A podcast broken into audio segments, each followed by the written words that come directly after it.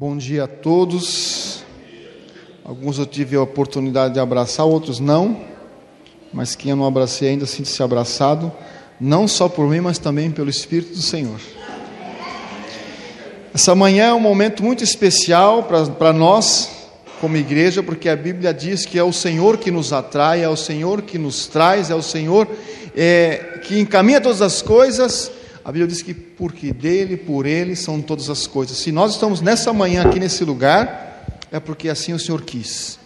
Né? E se o Senhor quis que nós estivéssemos aqui, é porque algo Ele tem para nos mostrar, para nos falar, para nos ensinar, porque a Bíblia ela é importantíssima para as nossas vidas, porque ela nos dá esperança, ela nos trata com amor, mas também ela serve para instrução, para correção e para tudo que nós precisamos para as nossas vidas, tanto física como espiritual contém aqui nesse livro chamado Bíblia, que o Senhor divinamente inspirou para que chegasse até os nossos dias aqui em Blumenau nessa manhã.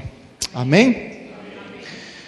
Nós temos é, um tema para a gente debater nessa manhã, e é um tema muito importante porque ele vai trazer para nós sete pontos, sete discursos, sete palavras, sete expressões, sete formas de que Jesus se comunicou com o seu povo um pouquinho antes, minutos antes dele padecer na cruz.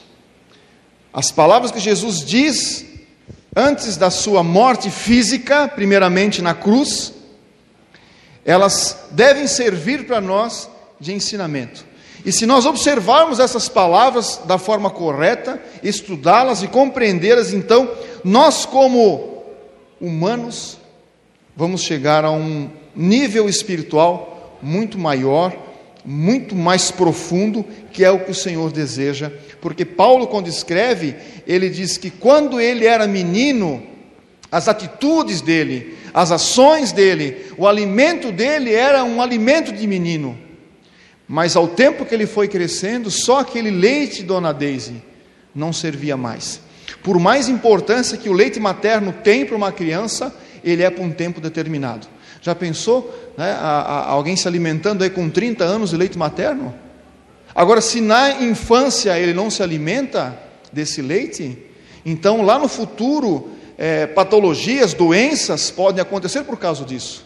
Eu tenho três filhos, uns foram até os seis meses, um até três anos, um foi um mês só. Ou seja, cada ser humano tem o seu ritmo natural das coisas. Quando criança, mas a partir do momento que a gente cresce, não diz mais respeito à mãe da gente nos alimentar, não diz mais respeito da mãe da gente inculcar na nossa cabeça o que se deve comer, o que se deve fazer, mas é dever de quem aí, a partir de então? De nós mesmos. Então, que essa palavra de hoje seja uma palavra que possa ficar no nosso coração como ensinamento do Senhor Jesus lá na cruz, as suas últimas palavras nos ensinando e nos mostrando algo para o crescimento e aprofundamento espiritual das nossas vidas. Amém? Lucas 23, 46.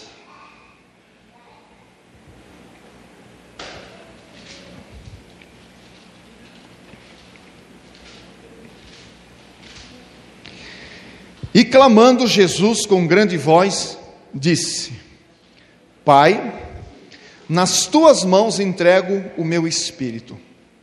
E havendo dito isso, expirou. Bem, quem conhece a história de Jesus, pelo menos um pouco, vai saber que ele, desde criança, ensinava no templo. Jesus é uma pessoa que, aonde ele está, tem multidões que se reúnem para quê? Para ouvi-lo. Jesus é uma pessoa, dona Deise, que as suas palavras trazem conforto, refrigério.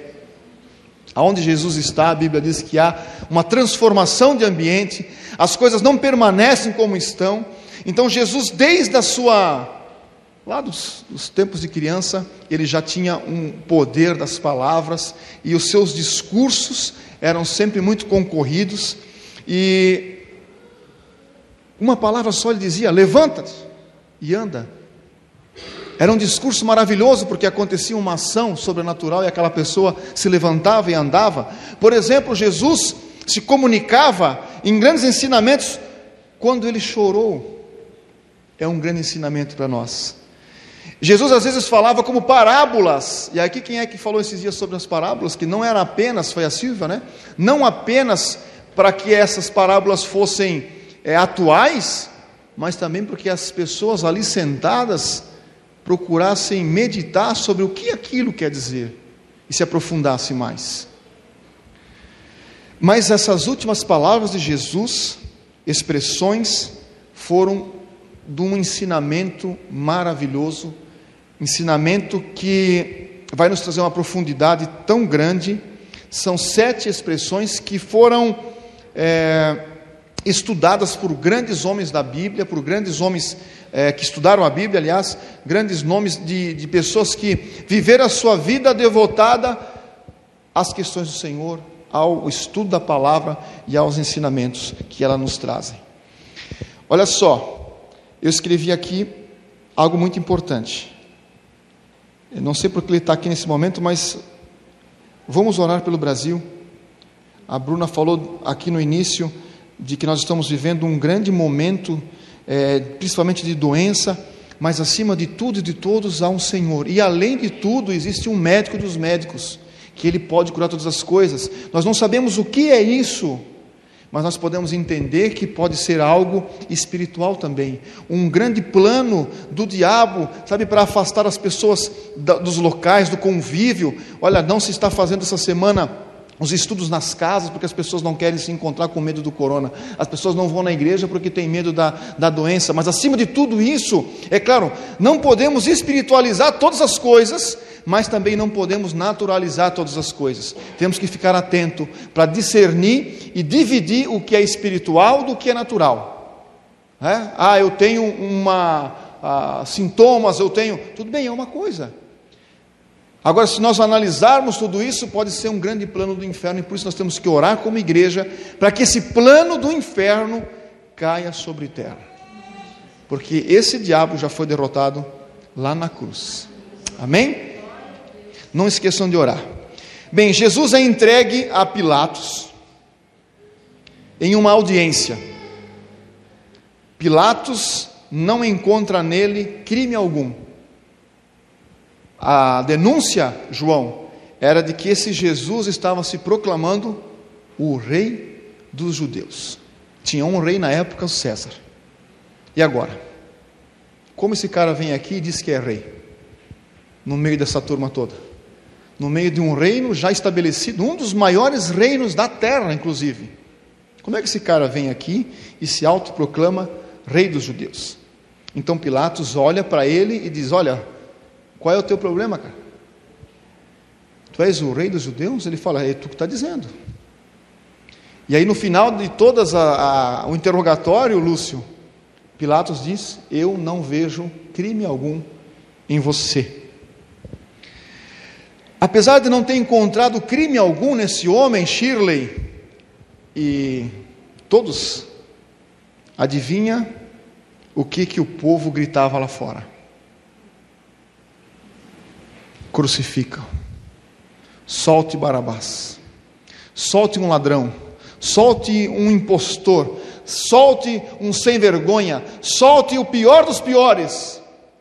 Mas esse que não tem dolo algum, pecado algum, erro algum, crime algum, pelo contrário, libertou, salvou, curou, trouxe paz, esse crucificam. E agora, como um rei dos judeus, os soldados passam a olhar para ele de forma de chacota. O que, que eles fazem com Jesus? A primeira coisa que eles fazem é o seguinte: você é um rei. Um rei precisa de quê? De uma coroa. Vamos vestir uma coroa no rei. Os estudiosos dizem que os espinhos eram do tamanho de um dedo não era de ouro, não era de prata, um rei coroado, com uma coroa de espinhos. O rei não tem que ter aquele manto por cima? Vamos colocá-lo, o manto. Vamos entregar para ele o que é mais importante para um rei: o trono. Ou um rei não tem um trono? Qual é o trono que Jesus recebe? Não é um trono de louvores, não é um trono de festa, de, de música, de canto, ele não é bem recebido. O trono que Jesus recebe vai nas costas dele, para daqui a pouco ele ser tronado lá na frente de todo mundo. Agora o Rei Jesus está sentado no seu trono. Uma cruz, que possivelmente não tinha só o peso natural, vocês sabem que a Bíblia diz que sobre ele estavam os nossos erros, os nossos pecados e as nossas doenças. Não era apenas madeira, ah, um certo pregador disse que esse momento foi como se fosse um meteoro chegando na Terra, de um tamanho inimaginável, numa velocidade inimaginável, com uma força bruta, porque nele estava todos os pecados da terra, os que já foram consumados desde Adão, Caim, Abel, até dos nossos netos e bisnetos que a gente nem conheceu ainda. Que peso de trono é esse? não é vestido de linho fino com material do Egito, não tem almofadas, mas é em formato de uma cruz. Agora, nesse cenário, Jesus começa a falar. Coroado de espinho, com uma manta e uma túnica na cabeça, e no seu trono de dor. Vocês conseguem imaginar esse, esse lugar que eles fizeram para Jesus? As palavras que Jesus diz a partir de agora são ensinamentos, verdades e são palavras de vida. Cheios da eternidade, de esperança, ele nos mostra o lado humano de Jesus, mas ao mesmo tempo mostra o seu lado divino. Por que, que mostra o lado humano? Porque as pessoas, os, principalmente os agnósticos, né, os, eles não acreditam que Jesus veio como homem na terra. E, portanto, se ele não veio como, como homem na terra, não houve o sacrifício. E se não houve o sacrifício, não houve remissão dos pecados. E se não houve remissão dos pecados, nós somos pecadores. E se nós somos pecadores, estamos destituídos da glória de Deus, fora do plano eterno do Senhor. Então nós temos que entender que esse plano natural e humano de Jesus era para mostrar que, ei, foi feito algo aqui na terra para ligar vocês no plano eternal. Então Jesus vai falar algumas palavras que são é, registradas por Mateus, Marcos, Lucas e João. São as suas últimas palavras antes da crucificação. Então vamos na primeira palavra, está em Lucas 23, o 34.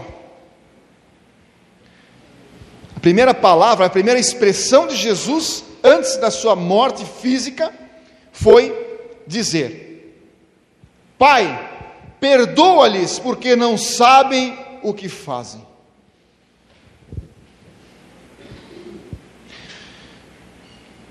Gente, ele não está aqui só dizendo de Caifás, de daquele pessoal que prendeu ele, dos soldados que riram dele, das pessoas que açoitaram ele. Ele está dizendo: Pai, perdoa a dona Daisy.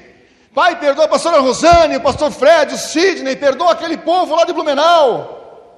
Não estava aqui nesse momento apenas aqueles que estavam prendendo e o julgando erroneamente e o condenando à crucificação porque o plano de Deus não é apenas para dois, três, não é apenas para um grupo, não é apenas para um povo. O plano de Deus maior era para que toda criatura se voltasse para o seu Criador. E nesse momento ele diz: Pai, perdoa porque eles não sabem o que fazem. Que palavras são essas de Jesus na cruz? Sobre as costas dele, o meu pecado, o teu pecado a nossa doença,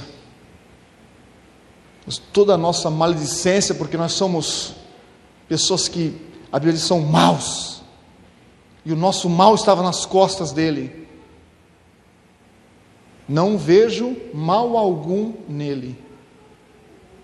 Então nós jogamos o nosso mal sobre ele, e ele de presente nos diz: Pai, perdoa-os, porque eles não sabem o que estão fazendo. Até então, nós estamos vendo no Pentateuco, vamos, estamos estudando na quinta-feira, que o primeiro momento do povo de Deus houve um mediador. Alguém que recebia as palavras do Senhor, escrevia nas tábuas da lei, trazia a lei. Moisés. Moisés foi um mediador. Só que agora Jesus é o mediador. Então agora Jesus chega ao Pai, porque ele tem todos os atributos para chegar ao Pai. Não tem pecado foi até o final no seu plano, no plano de Deus. Então ele chega para o Pai e fala: perdoa-os. Como mediador entre Deus e os homens, ele fala para nós, para o Senhor: perdoa-os. E a segunda palavra dele está em João 19, 26 e 27.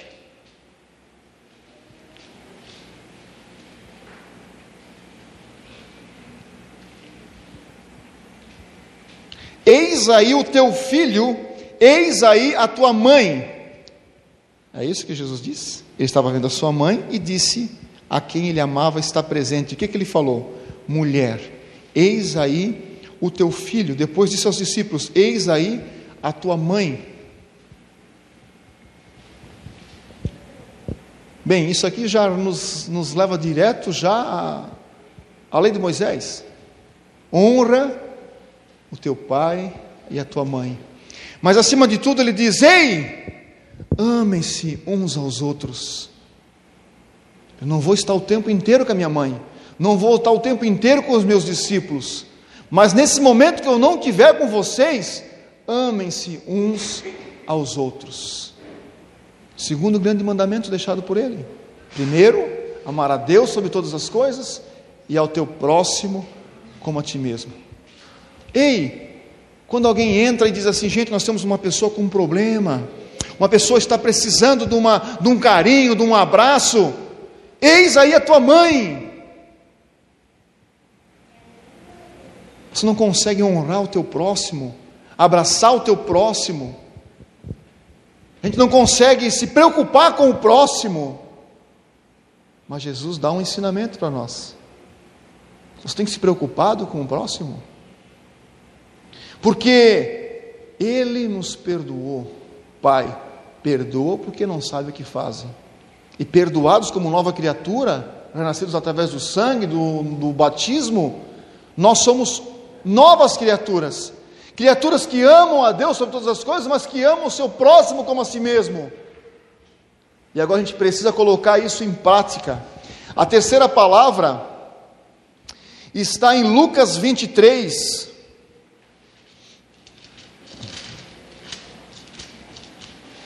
Lucas 23, o versículo é o 43. E diz assim: Jesus diz: Em verdade te digo que hoje estarás comigo aonde? No paraíso. Peraí, um ladrão? O cara estava lá porque ele não era coisa boa. Condenado, dona Deise. Do lado de Jesus. Só que tinham dois do lado de Jesus. Um estava dizendo: Não é tu, filho de Deus, não é tu, cara, que faz as coisas, os milagres e tudo. Se tu realmente é filho de Deus, por que tu não tira nós daqui? Desce tudo aí. Mas do outro lado tinha alguém que falou: Senhor, eu sei quem tu és. E não é essa condição que vai definir quem é Jesus. Não é essa condição que vai definir quem nós somos no Senhor. Lembra-te de mim, Senhor. Porque não há pecado algum que o Senhor não possa perdoar. A expiação desse momento maravilhoso foi por todos nós. Lembre-se do meteoro chegando. Mas lembre-se também de alguém que disse: Eu vou cumprir esse plano. Hoje estarás comigo no paraíso. Imagina só, perdoar um camarada nessa circunstância, pecador. O 4 está em Mateus 27.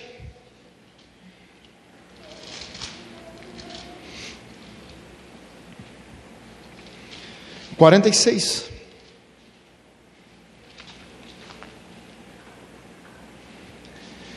Jesus exclama: Eli, Eli, lema sabachthani, que traduzindo quer dizer: Deus meu, Deus meu, por que me desamparaste?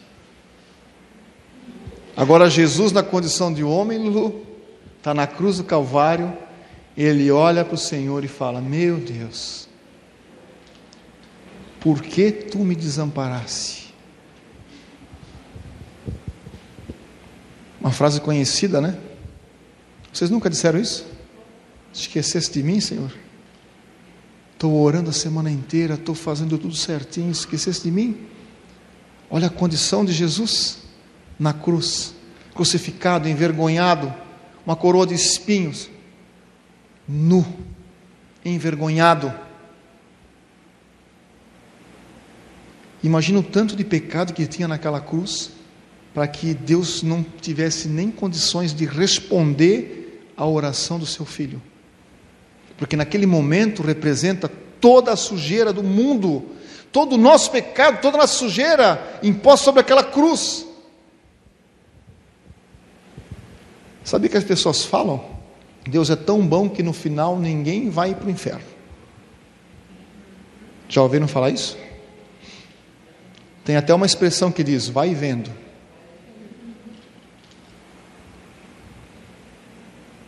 Ele não poupou seu próprio filho. Justiça de Deus era necessário. Era necessário cumprir o plano de Deus para a salvação do homem. E ele foi até o final. João 19, 28. É o 5 agora.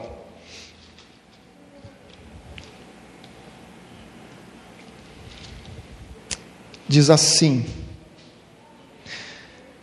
lá no finalzinho: Jesus disse: Tenho sede. Tenho sede, dona Daisy. O homem agora tem sede. Só que ele fala por que, ele tem sede.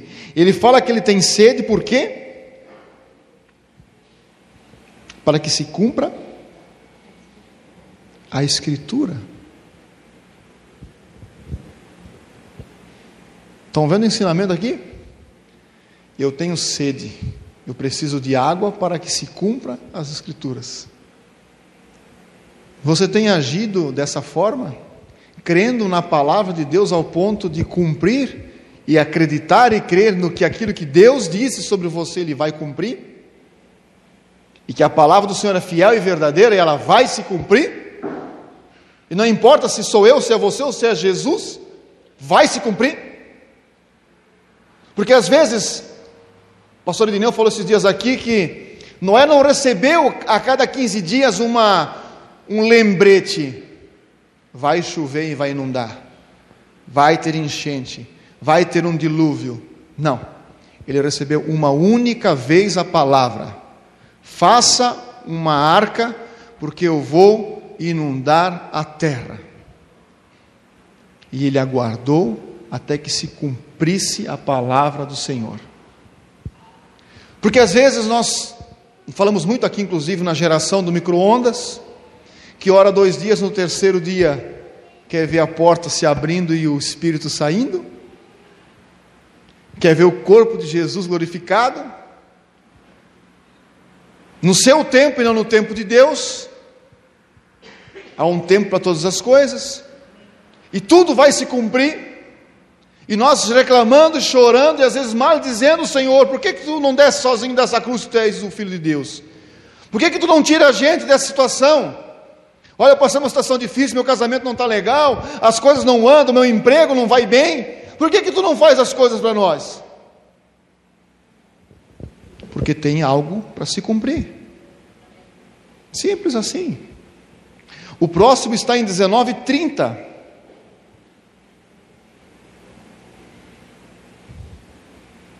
Primeiro ele fala que ele tem sede para que se cumpra a escritura.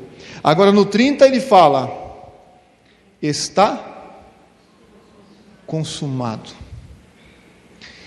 Está consumado. Agora o pecado não tem mais poder sobre a morte. Está consumado porque todo o nosso pecado na cruz foi destruído. Todo o poder das trevas foi destruído. Está consumado. A partir de agora, tudo o que eu disse vai se cumprir. E está se cumprindo. Está consumado. E o Lucas 23, 46 é o último. É o sétimo ponto. 46.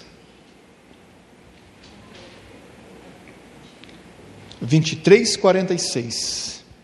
Diz assim: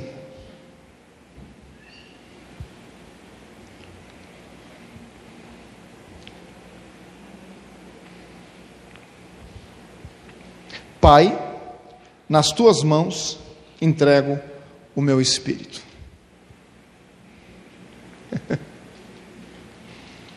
Está consumado.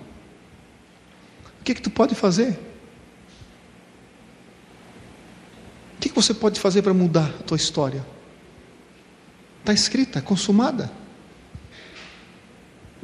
planejada. Nós da educação física dizemos planificada. Lá em tal dia, pastor Fred, os atletas vão dar resultado. São dois picos de seis meses, e dia tal, a gente coloca para ser na competição de maior importância para eles, para que eles estejam um melhor resultado. Está consumado, pronto, é isso aí o nosso treinamento.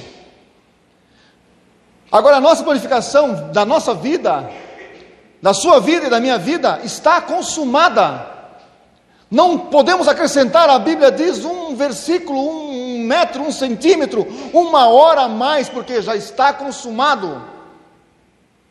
Você não pode acrescentar nada, porque está consumado. O que, que você pode fazer então? Vê esse versículo que a gente leu. Você pode entregar o seu espírito ao Senhor. Só que essa é a pior parte, a mais difícil se entregar ao Senhor. Quem aqui se entrega ao Senhor? Nós estamos estudando lá sobre o, a, o sermão expositivo e a nossa irmã lá que tá, vai fazer na quinta-feira pegou um tema maravilhoso, o tema que ela, que ela, ela buscou lá e está falando sobre isso. Está falando sobre isso que nós estamos destituídos da glória. Estamos às vezes muito próximo do caminho, mas isso não quer dizer que nós estamos no caminho. Está consumado, a gente não pode fazer nada a não ser entregar. E aquele cego, quando ele conhece a voz de Jesus, ele faz o seu último ato em direção a Jesus, que era lançar mão da sua capa. Porque o que acontece às vezes, dona Deise, nós queremos que o Senhor arrume as nossas finanças, arrume a nossa casa, arrume nosso casamento, melhore os seus filhos, mas esse vício eu não quero que o Senhor mexa, porque é meu. Ah, esse negócio aqui não, esse negócio o Senhor não pode botar a mão, porque isso aqui, lá na frente eu vou pensar nisso aqui. Só que Jesus não entregou uma parte do plano, ele disse: está consumado. Eu entrego a partir de agora o meu espírito ao Senhor. Tudo, 100%. Com Deus não tem 99,9. Ah, não, nós somos, nós somos pecadores. Não, nós éramos pecadores. A Bíblia diz que agora nós devemos ser santos porque Ele é santo. Nós temos que buscar as coisas que são do alto nas coisas que são terrenas. Ah, a gente é, não pode, não, a gente deve, não apenas pode, como a gente deve buscar a santidade. Ou porque você acha que a Bíblia foi escrita? Para que a gente permanecesse pecadores? Mas o problema é que nós não queremos entregar o nosso espírito ao Senhor, entregar as nossas vidas completamente ao Senhor. E aí esse plano não está consumado. Porque um plano para ser finalizado, consumado, nós vamos daqui a pouco ver sobre a palavra tetelestai, que quer dizer o quê? Finish, terminou, se concluiu, terminou o plano, acabou. Só que para isso, Quando alguém faz uma obra, o Luke faz obras, o, quem mais faz obra aqui, o, o Giovanni, o Lúcio Giovanni, quem trabalha com alguma coisa, ah, o, alguém que trabalha no, lá com, a, como é que diz lá, o, entregas de, de, de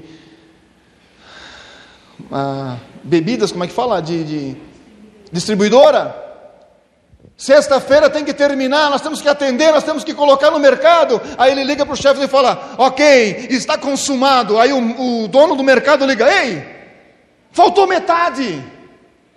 Aí ele liga e fala: Você não falou que está consumado?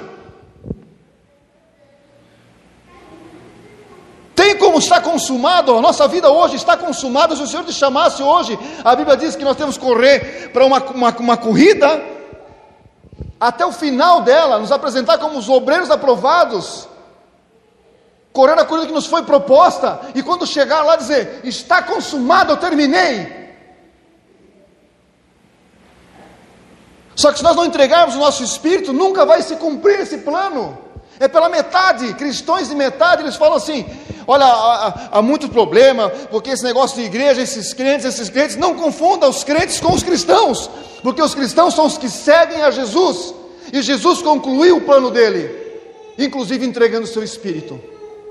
Se você é alguém que segue a Cristo, é um cristão de verdade, não um crente, não é um título, não é algo que você carrega sobre você, mas é quem você é perante quem Jesus é. Então o seu plano precisa ser consumado. Qual é o plano de Deus para a tua vida?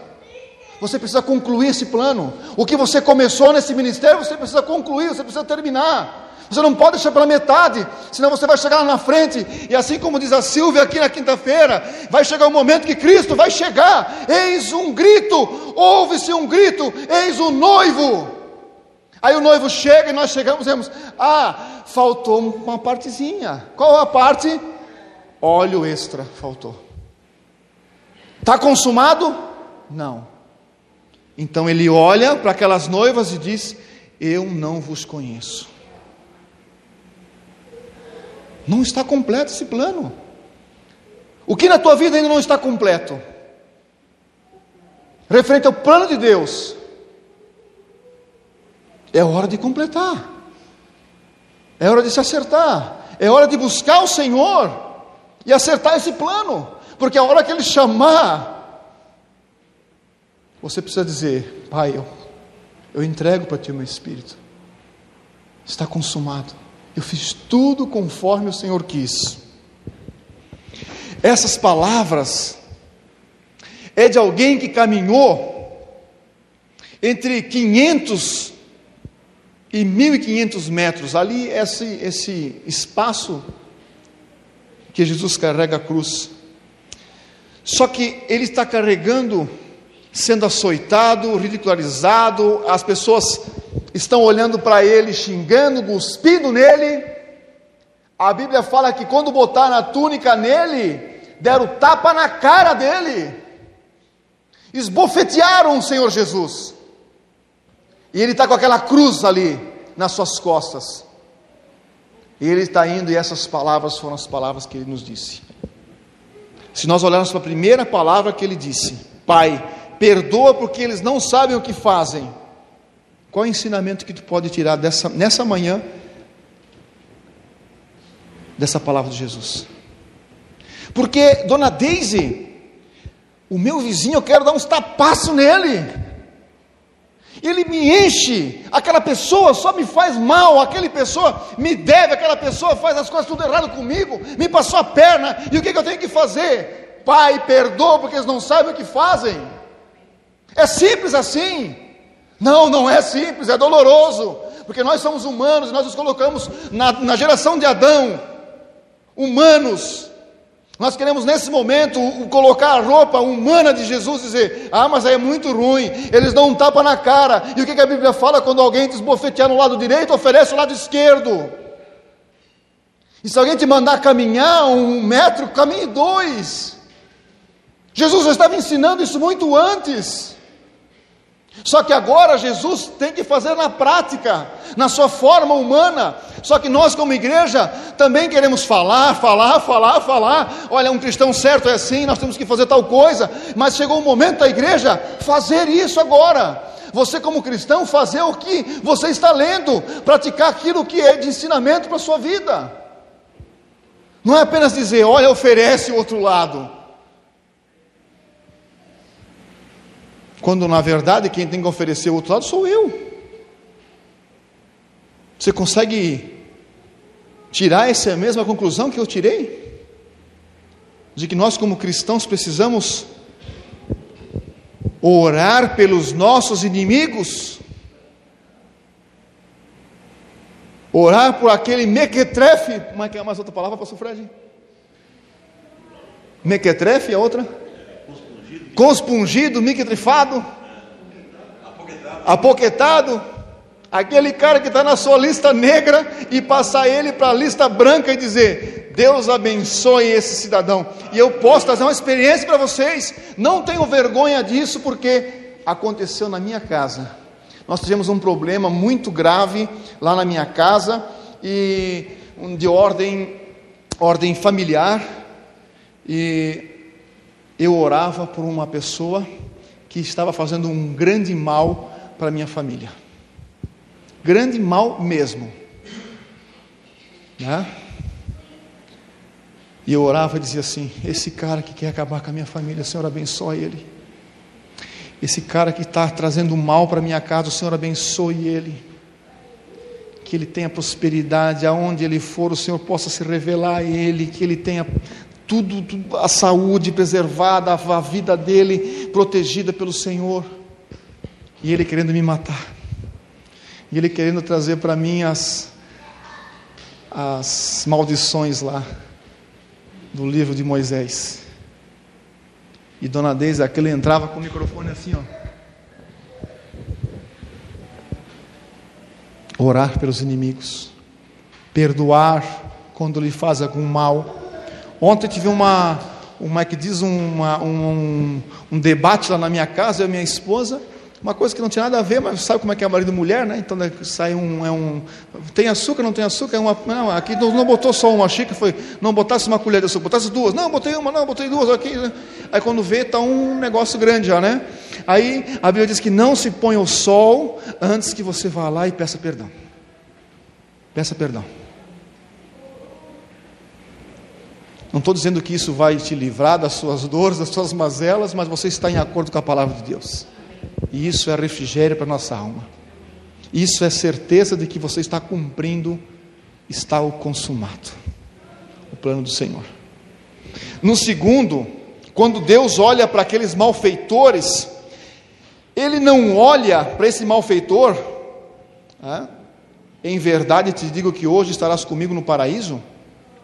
Ele não olha para aquele malfeitor como o homem olha, porque o homem olha para ele como um bandido, um ladrão, mas Deus olha como uma criatura sua.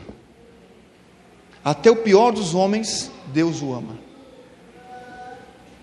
Pior. Só que nós não amamos. Hoje passei lá em Timbó, passei um, um, um que vinha aqui em Blumenau, passei lá, aí pensei, misericórdia, onde é que esse camarada está? Esse camarada que, olha só o estilo do camarada, olha o jeito que ele está, olha a forma que ele está, né?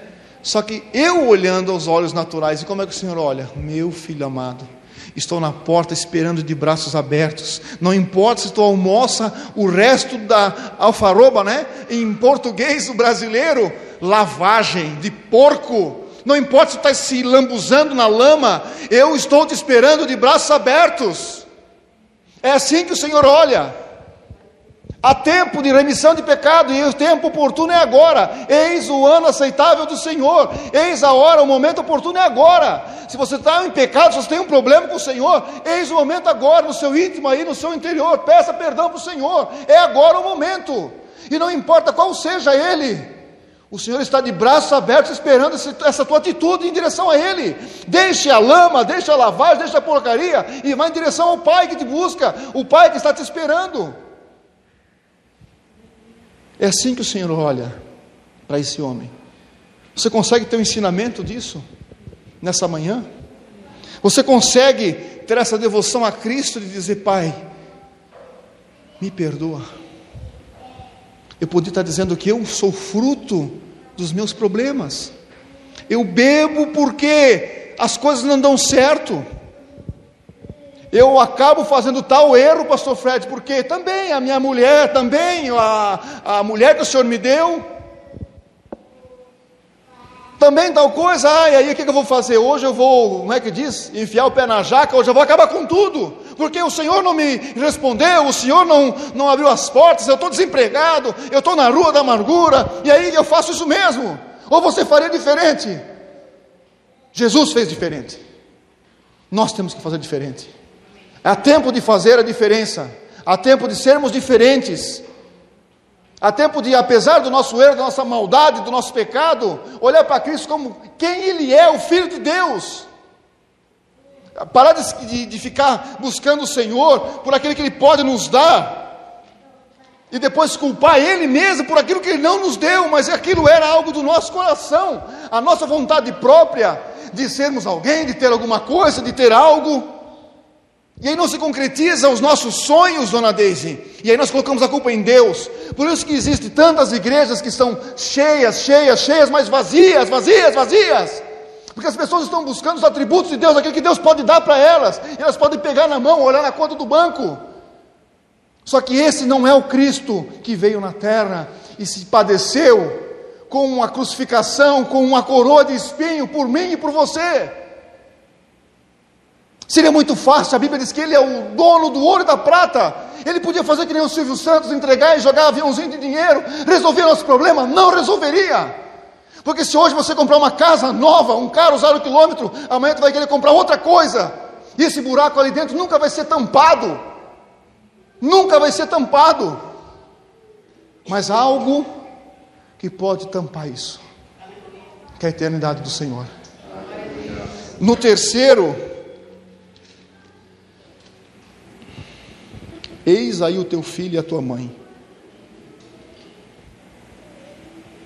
Você tem honrado os teus pais? Honrado aqueles que te geraram? Honrado aqueles que cuidam de você? Honrado daqueles que se importam com você? Porque às vezes você tem pessoas que te ligam toda hora e você fala, aquele chato me ligando de novo. Quando na verdade ele te ama, ele quer ver você, Ele quer estar perto de você, Ele quer ver você bem, Ele quer estar com você a todo momento. Honre isso, ame o seu próximo, busque ter relacionamentos bons, porque às vezes nós estamos aí, hoje, nos dias de hoje, nesse celular, tão perto das pessoas que estão a milhares de quilômetros e tão longe das pessoas que estão do nosso lado. Eu não gostava de beijo, tá? O Senhor é testemunha disso. A minha mãe ia para o baile, ela trabalhava de manhã, de tarde e de noite. Ainda assim, a mulher trabalhadora, a pessoa que eu amo de verdade, pelo esforço e a vontade dela, é, diarista, separada do marido, com uma criança pequena para cuidar, com 14 anos de idade, você sabe o que isso quer dizer, né? Um peso, mas ela foi à luta, e aos domingos, sábado à noite, que era o tempo que ela tinha livre, o que ela fazia? Ia para o baile, e aí ela se pintava, se arrumava, ia para o baile. Quando ela chegava no domingo de madrugada, pastor Fred, ela vinha com aquele batom já que assim na orelha, o cabelo já estava assim daquele jeito, né? Aí eu acordava aquilo e, cara, eu queria ter minha mãe perto de mim, que ela estava no baile. Quando ela chegava, aquele beijo para mim era uma repulsa, porque eu não queria aquilo. Então todas as pessoas que me beijavam, eu já não queria nem saber. Aí adivinha o que aconteceu comigo? Vim para no Ministério Mai. A primeira vez que eu entro na porta do Ministério Mai, um homem barbado veio me beijar.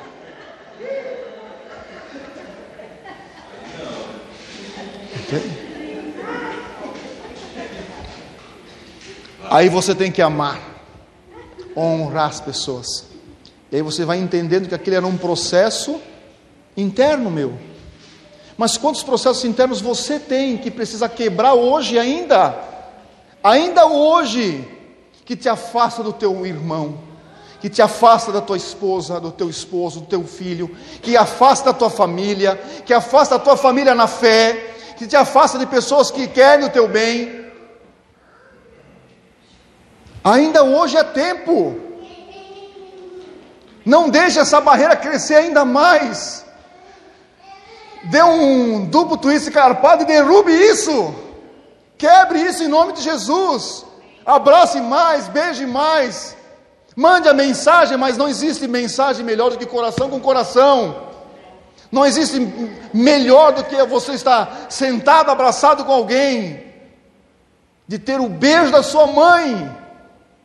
Depois que você perder ela, não vai adiantar ir lá no caixão e beijar, e beijar, e beijar, e beijar, e dizer que ama. Já é tarde. Ainda há tempo, ainda há tempo, eis o tempo aceitável do Senhor. No quarto ele diz: Eli, Eli, lama sabachthani, Deus meu, Deus meu, por que me desamparasse?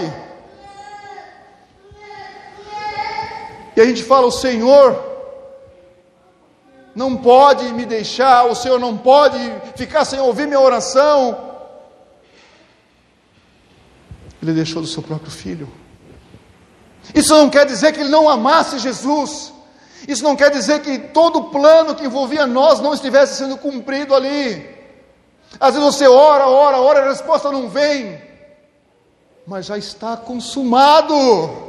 O que importa para nós é que o poder do Senhor está a nosso favor e está consumado.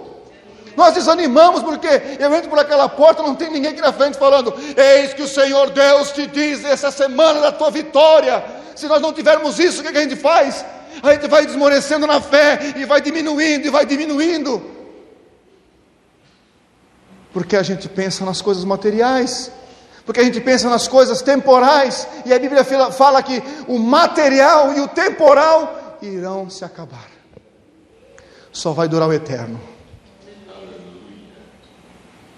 Não desanime se o Senhor não está respondendo as suas orações. Você sabe que tem um versículo que fala que Ele guarda todas as nossas lágrimas, uma por uma você acha que ele não está respondendo? Se ele tivesse preocupado em guardar as suas lágrimas, ele estaria em silêncio? Não. Levante de pé, fique de pé, não pense que o Senhor não está te respondendo. Continue na corrida que foi proposta para você. O Senhor não está me respondendo, mas este é o plano do Senhor. É para lá que eu vou, é para esse lugar. Eu corro em direção ao alvo, e não importa o que as pessoas falam, o que as pessoas dizem, e não importa nem se o Senhor não está me respondendo. Importa que eu estou dentro da vontade dele indo para o alvo. Jesus podia ter dito nessa hora assim: Pai, eu sou teu filho, não cometi pecado, não cometi erro, eu devia estar aqui. Vou sair daqui porque ele tinha poder para isso, tinha autoridade para isso, mas ele não fez. Ele foi até o final nos planos do Senhor. No 5 ele fala: Tenho sede. Por quê? Para que se cumpram as Escrituras. Isso quer dizer que Jesus se deleitava no que estava escrito na Bíblia. Nós vamos para o céu, que maravilha. Eu vou morrer na cruz do Calvário, mas eu vou para o céu. Essa é a maravilha. Ah, mas Deus fala para nós que nós seremos vencedores. Mas agora eu estou tão abatido, Pastor Fred, tão fraco, tão. Não tenho nada, não tenho casa, não tenho carro, mas Ele falou que foi preparar uma morada para nós eterna. Essa morada aqui você vai deixar para os seus filhos se matar depois, na herança, na partilha. Mas ele foi preparar uma morada lá. Jesus sabia do plano eterno, e ele se deleitava naquilo que é eterno, naquilo que era já escrito pelo Senhor. Não importa a condição nossa hoje, importa aonde nós vamos parar, ao lado do Senhor, naquele lugar. Ontem nós estávamos estudando lá com os, os meninos da, do, do, estudo bíblico e tem um verso que diz: Eu vi o Senhor num alto e sublime trono. É para lá que nós vamos. Só que esse lugar estava com as portas fechadas, porque Adão pecou. E nós fomos destituídos desse lugar. Agora Jesus vem e abre essa porta, rasga-se o véu acaba-se com todos os problemas, agora nós podemos entrar. Essa é a glória do Senhor. Não é o carro, não é a casa, não é o salário, não é o emprego, não é nada. A glória do Senhor é nós podemos voltar a entrar naquela porta que estava trancada, cerrada, fechada e ninguém poderia entrar lá se não fosse por esses momentos que Jesus passou. Você vê glória nisso? No que Jesus fez por nós? Não é material, é espiritual. Você consegue se deleitar na palavra do Senhor? E mesmo momentos difíceis, na cruz, mostrando a humanidade dele, dizendo: Tenho sede. Cumprir a palavra do Senhor? Porque às vezes nós não estamos com a nossa barriga cheia, com a nossa dispensa cheia, aí nós não conseguimos. Tem um. Jovino, acho que está aí. Se não for aquilo que nós queremos, então o que acontece? Desistimos. Não se cumpre a palavra. Você está preparado para voltar a cumprir a palavra? Todo aquele que tiver o sangue nos umbrais da porta, ele será preservado. Faça a arca e você será preservado. Quantos fizeram isso? Imagina só um camarada de idade fazendo uma arca daquele tamanho, sabendo-se que nunca choveu. O que, que ele faz? A arca. A palavra se cumpriu. Agora, o que, que as pessoas pensavam nesse momento? Esse cara é doido. As pessoas falam tudo para que você não permaneça firme, para que você não continue, mas Jesus cumpre até o final o seu plano. O versículo 6 fala sobre estar consumado, ou seja, obediência perfeita. Não é 99%. Jesus chega e diz assim: Pai, não, não, sei como é que vocês, a experiência que vocês já têm sobre isso, mas é, dando exemplo dos atletas lá que a gente treina, quando eles fazem aquela marca, né? Fazem um índice para uma competição, então a gente fica feliz porque o trabalho foi consumado, terminou, finalizou, acabou, pronto, está consumado. Quando o Senhor te chamar na presença dEle, você tem coragem de dizer isso? Está consumado?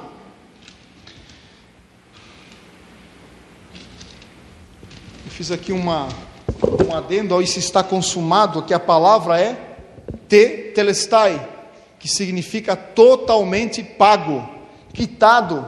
E essa palavra ela era empregada em três situações no mundo antigo na Grécia.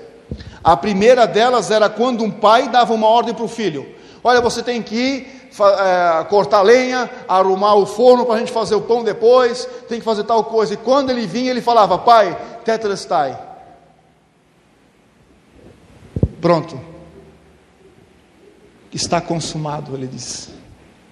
Então Jesus, como um filho obediente, faz tudo certinho, o plano da redenção de Deus, e ele olha para o pai e diz: Tetrastai. O teu plano, Pai, a tua ordem, o teu desejo, eu cumpri.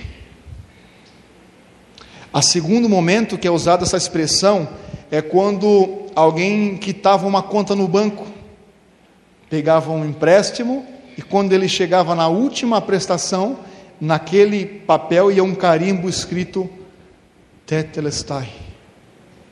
Está pago a sua dívida foi paga. A sua dívida com o pecado foi paga. A minha dívida com o pecado foi paga. Quando ele diz tetelestai, ele diz: Eu paguei por um alto preço. Pago. E a terceira é quando se comprava um terreno.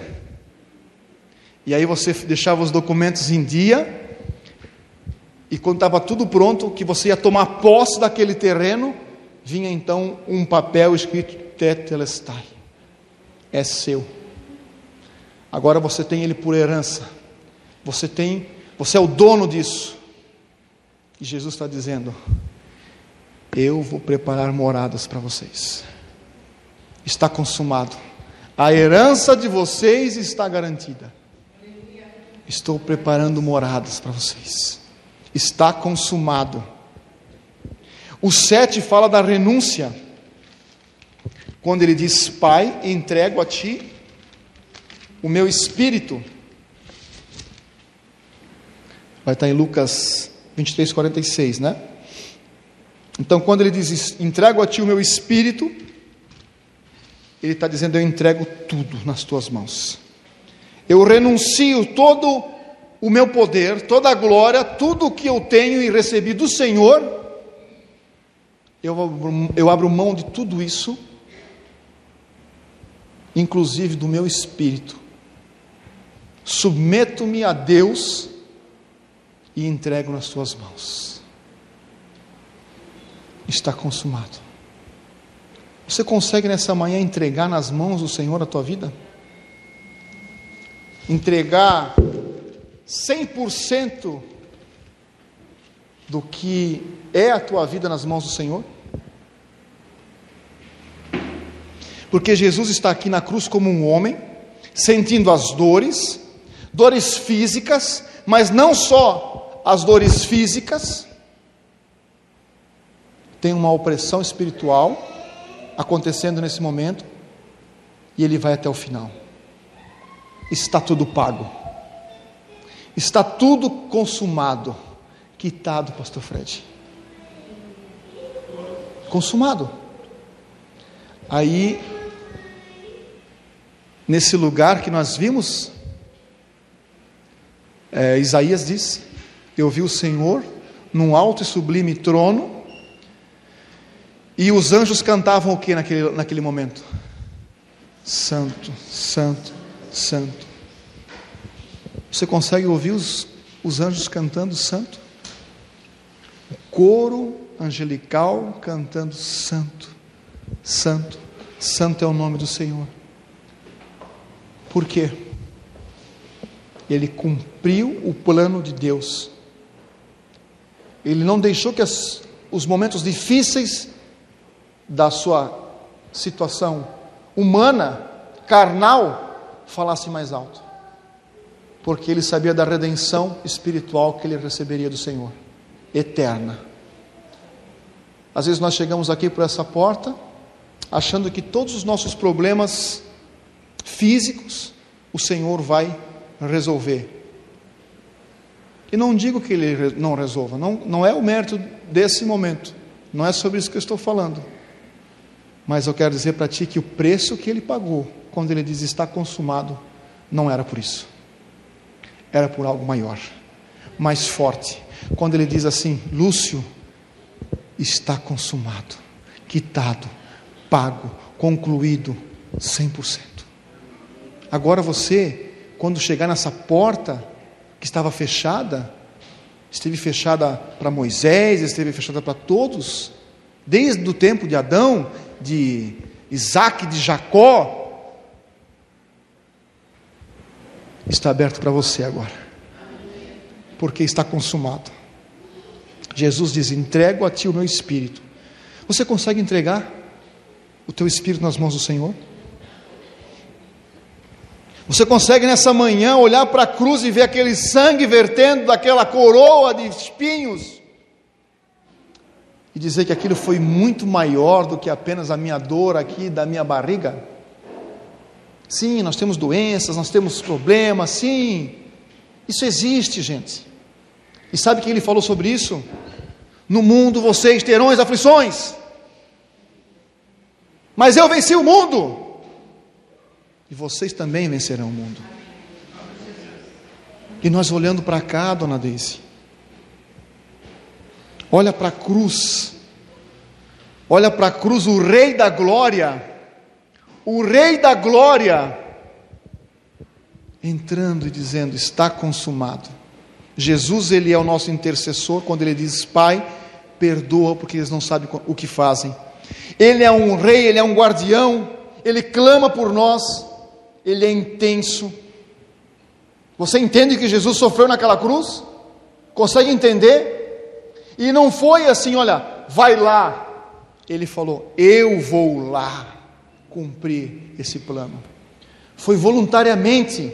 Ele foi voluntariamente por mim pela senhora, dona Daisy.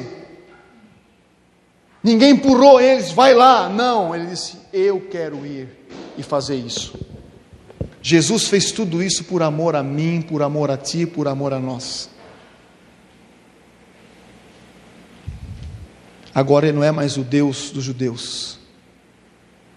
Agora ele é o Deus de todos. de todos nós. Jesus foi desamparado porque naquele lugar estava despojado todo o nosso pecado. As nossas falhas, os nossos erros estavam sobre ele. E sabe quando ele chega lá no, no Pilatos, e Pilatos olha para ele e fala assim: Não vejo problema nenhum em ti, do começo da nossa pregação? Porque antigamente, dona Deise, quando você cometia um erro, um pecado, os sacerdotes faziam o quê? Um sacrifício.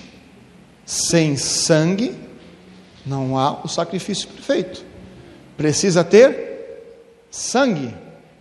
Então ele pegava um cordeiro, o cordeiro não podia ter manchas, não podia ter perna quebrada, ele tinha que tinha todo um protocolo para ele poder ser imolado e ofertado como oferta pelos pecados.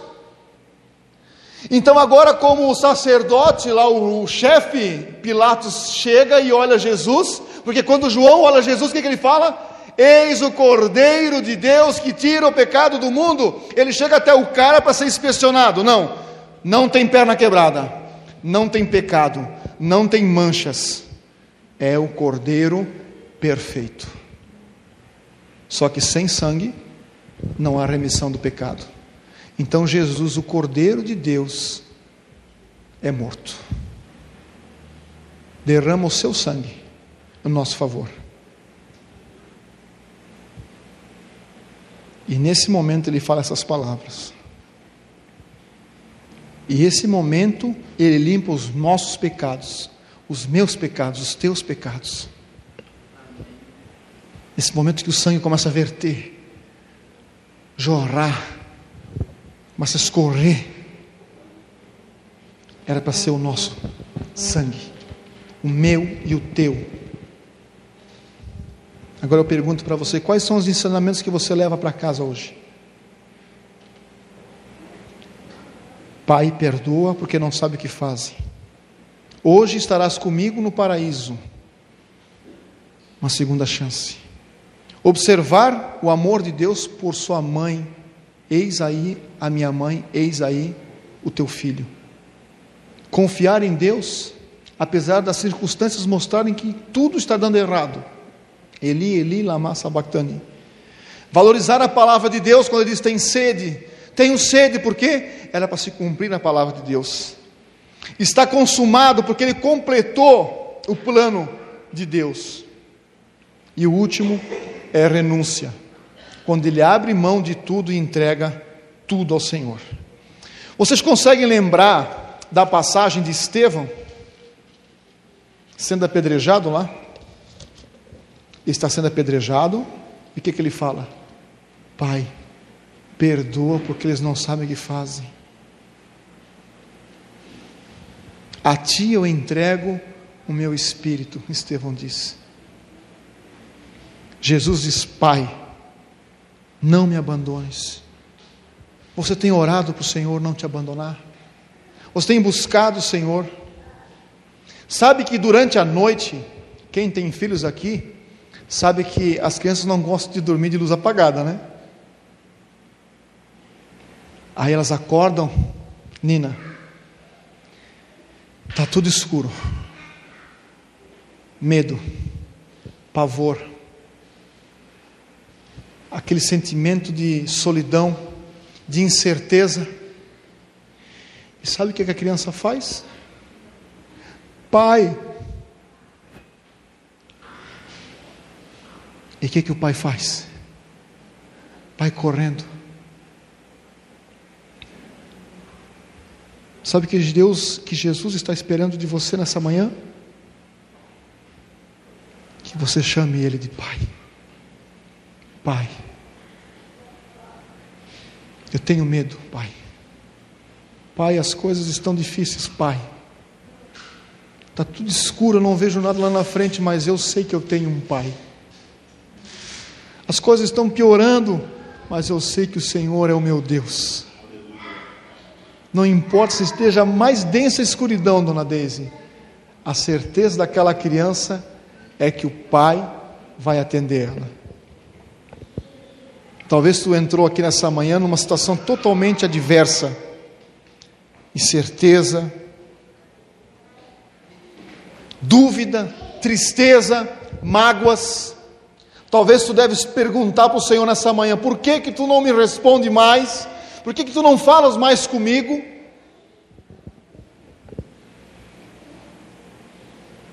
Olha como Jesus suportou tudo isso. Se prepare, meu irmão, para quando Jesus te chamar, você possa dizer: agora está consumado. Agora eu posso entregar o meu espírito na mão do Senhor. Eu corri a carreira que me foi proposta. Eu fui certinho, eu segui. Não faltou nada. Não faltou nenhum um fardo tudo 100%. Entrego a Ti o meu espírito, ó Pai. Cumpri o plano. Estou dentro da, da proposta, daquilo que me foi proposto.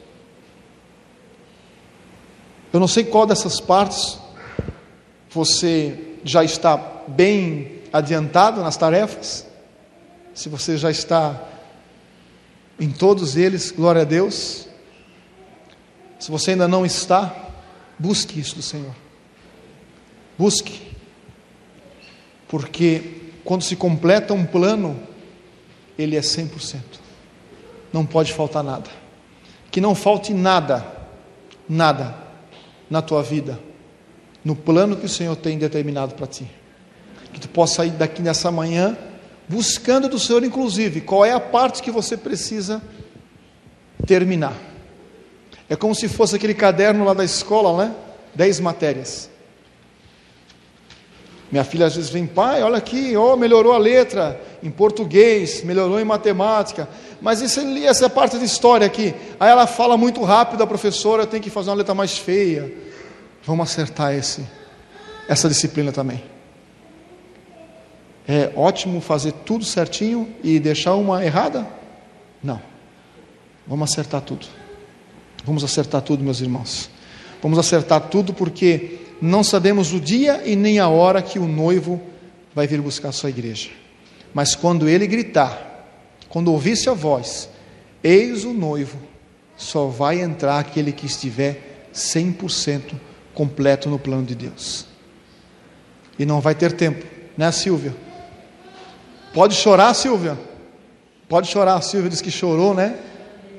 Chorou porque não entrou, mas adiantou? Não. Pode rasgar as suas vestes, pode arrancar os seus cabelos, não vai adiantar. Aproveite enquanto é tempo. Eis o tempo oportuno do Senhor.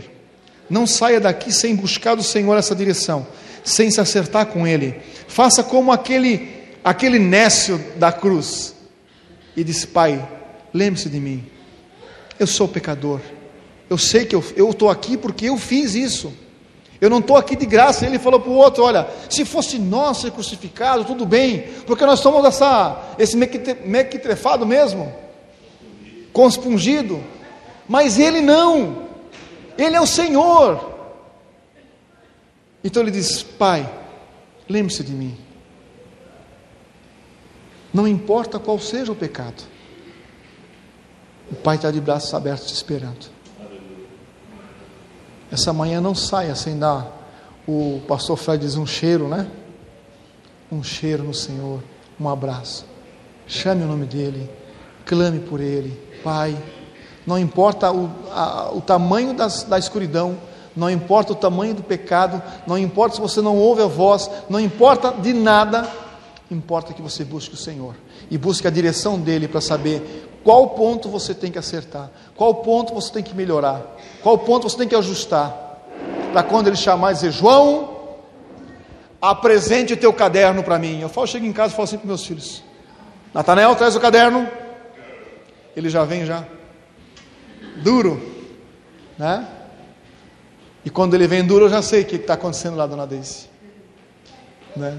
Quando o Senhor te chamar para apresentar aí o seu caderno, o caderno da tua vida, Você vai dizer, Pai, está aqui, ó. Está consumado. Eu fiz tudo certinho. E Ele vai dizer: Entra, eu cearei contigo, eu serei o teu Deus, eu serei o teu Pai, eu serei o teu irmão, o teu querido. Não me chameis mais de escravo, mas agora você pode me chamar de amigo. Queres um grande amigo? Busque o Senhor. É o teu grande amigo. Não vai te abandonar nunca. Vamos nos colocar de pé.